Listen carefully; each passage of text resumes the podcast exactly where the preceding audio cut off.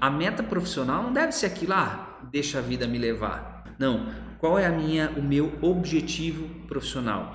Eu quero ter mais liberdade de tempo, quero passar mais tempo com a minha família, eu quero uh, poder viajar mais, eu quero ser referência na minha área, eu quero ter 10 clientes por mês. Objetivo profissional é o que te faz acordar todos os dias e fazer o que precisa ser feito. E às vezes nem sempre a gente vai estar disposto, nem sempre a gente vai estar bem.